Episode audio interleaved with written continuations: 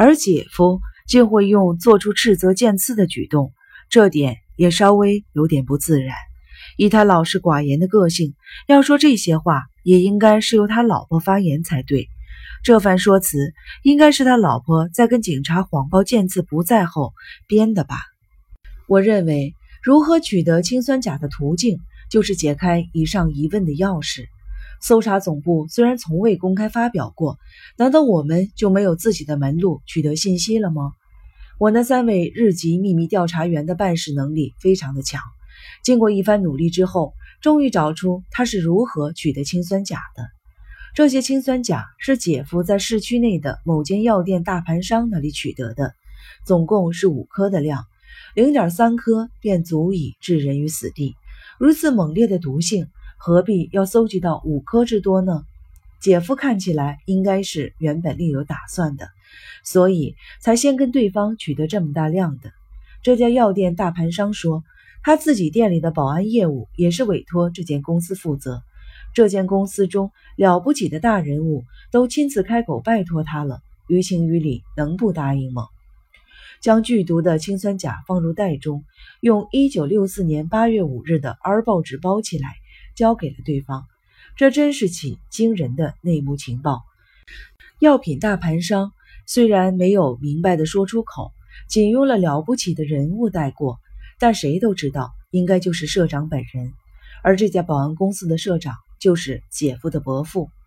在此，我本人、吉姆还有另外三名得力助手，为了这条惊人的情报，开了一次秘密会议来商讨对策。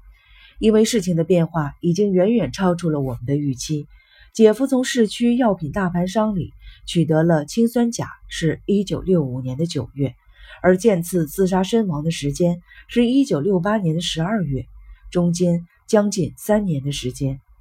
我们进行的秘密会议中，主要针对以下几点做了研讨与解释：一、剑次的姐夫于一九六五年九月。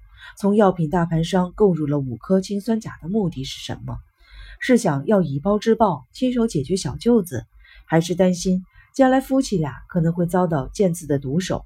万一最坏的情况发生了，至少还能将他毒死自保呢？二，会不会是姐夫私下偷偷的询问伯父如何取得氰酸钾时说漏了嘴？伯父也很同情他，老是为了这个小舅子伤脑筋。同时，也暗自察觉到了他的动机呢。三，剑次的姐姐是否知道了丈夫的意图而进行协助他了呢？因为警察老是来家里捉犯下恶行的弟弟，这也不是长久之计。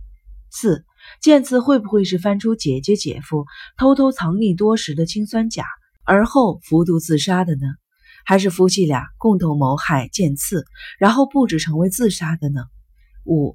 有没有可能是姐姐姐夫发现剑刺是这次三亿日元事件的主谋，所以取出了三年前准备好的氰酸钾，于一九六八年十二月十七日的凌晨三点四十分将他杀害了呢？针对以上的假设问题，四个人全部都回答了 yes，加上我这一票的话，五个人全部举双手赞成。我还特地提醒大家，公寓房间桌子上的红茶杯只有一个。针对我的质疑，另外四个人回答我说：“这一点也不是问题。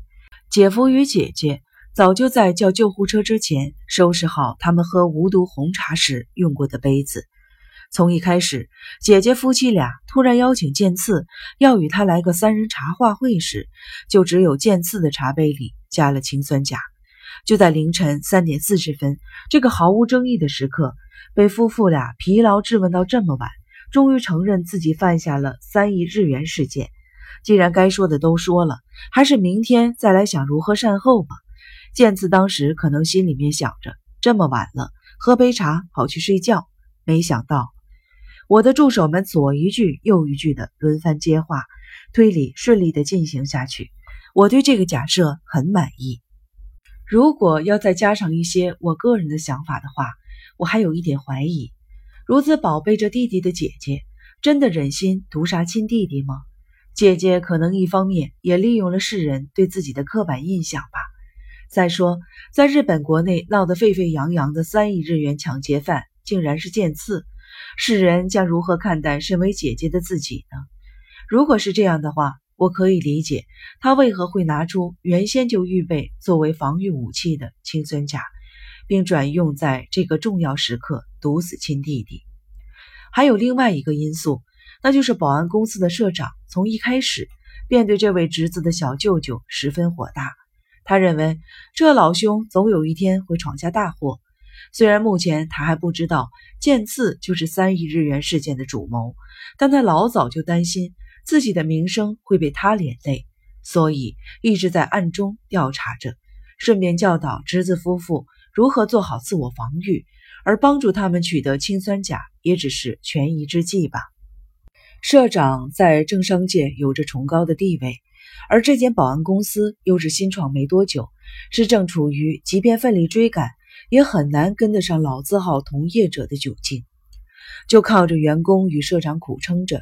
如果侄子的小舅子犯下了这起三亿日元事件，对这家公司的形象有如致命的一击。这只是个假设性的问题。如果剑次在喝下加了氰酸钾的红茶前，向姐姐与姐夫坦诚自己犯下了这起三亿日元事件，那么他是单独行动，还是有同伙共犯呢？这点是我们从一开始便非常想厘清的问题。我确信犯人不止一人。即使故意用左手书写恐吓信上头的笔迹，也绝对不是剑刺的。恐吓信上的邮票背面残余的唾液显示，此人血型为 B 型，而剑刺的血型为 A 型。而且剑刺有完美的不在场的证明。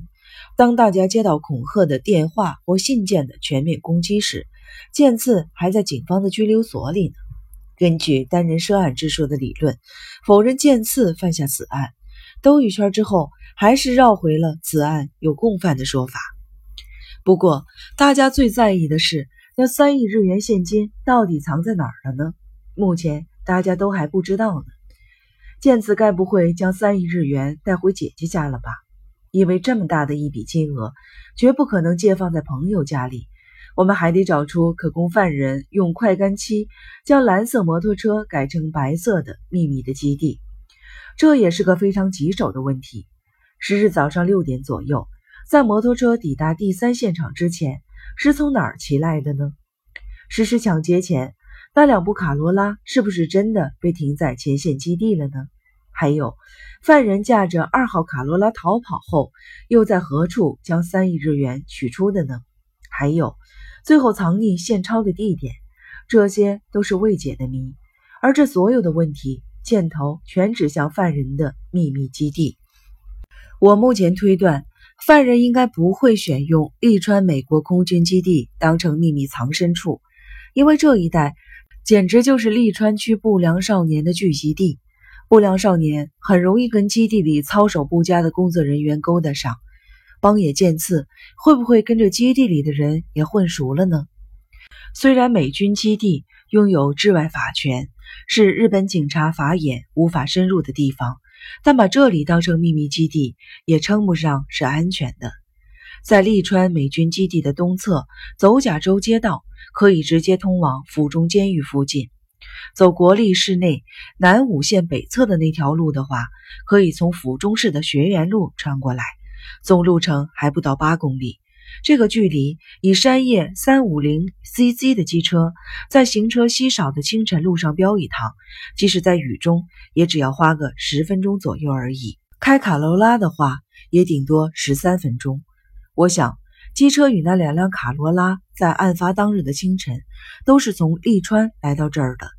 这个推论比前天就把那两辆卡罗拉先开到了前线基地荣町停放的说法更加的合理。将现金搬到二号卡罗拉之后，离开了第二现场国分寺史记的时间为九点三十分钟左右，随即赶往位于利川的基地，将铝合金箱子里的三亿日元取出，暂时藏好，把箱子堆回车上，往东开回本町小区。